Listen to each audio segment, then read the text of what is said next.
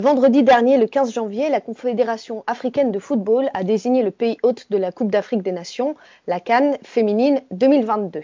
Pour rappel, l'édition 2020 euh, aurait dû se dérouler au Congo-Brazzaville, mais a été annulée à cause de la pandémie de Covid-19, d'où l'impatience accrue pour savoir où aura lieu la prochaine Cannes.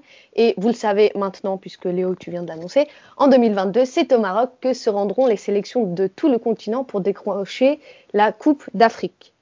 Le Maroc a misé sur le développement du sport en général pour devenir un acteur majeur en Afrique dans ce domaine.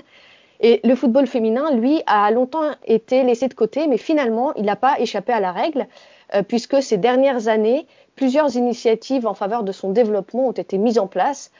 Ça est le cas depuis plusieurs années, et en particulier, en septembre dernier, le budget annuel destiné au football féminin a été multiplié par 6, passant de 1 à 6 millions d'euros pour aider la professionnalisation des divisions 1 et 2 marocaines mais aussi pour favoriser euh, l'emploi de cadres techniques dédiés uniquement au football féminin pour améliorer les conditions euh, de, jeu et d'entraînement des joueuses. Euh, mais au-delà du développement de ces deux ligues, le nouvel objectif aussi est la sélection nationale qui, elle, a du mal un peu à briller et à se détacher à l'échelle internationale. Donc avec l'attribution du poste de sélectionnaire à Reynald Pedros et la recherche de perles rares parmi les joueuses marocaines pour recruter en sélection, la fédération espère enfin sortir, le club, euh, sortir du club des mauvais élèves en matière de foot féminin. Je mets ça entre guillemets évidemment. Euh, et elle espère profiter de la Cannes 2022 pour en faire sa vitrine.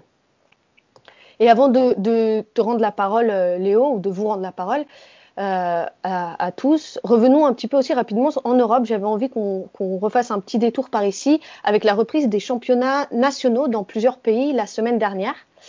Euh, faisons un bref tour de table. En Angleterre, Manchester United concédait la première place au classement à Chelsea, alors que Arsenal continue sa saison difficilement avec un nouveau match nul. À noter également la victoire 7-0 de Manchester City contre Aston Villa et le retour de notre Valérie Gauvin national sur les terrains euh, après sa longue blessure. En Espagne, la finale de la Supercoupe s'est achevée sur une victoire 3-0 de l'Atlético Madrid contre un Barça pourtant invaincu depuis le début de la saison. Côté championnat, rattrapage de matchs en retard avec un sixième match sans défaite pour le Rayo Vallecano et victoire du Madrid FC contre Santa Teresa, entre autres.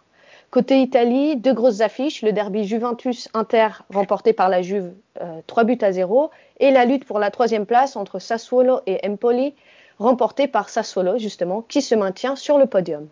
Et comme j'arrive à la fin de ma chronique, je vous invite à consulter le récap Europe de ce lundi euh, dernier euh, sur notre site pour en savoir plus sur les autres matchs de ces pays et aussi sur le Portugal.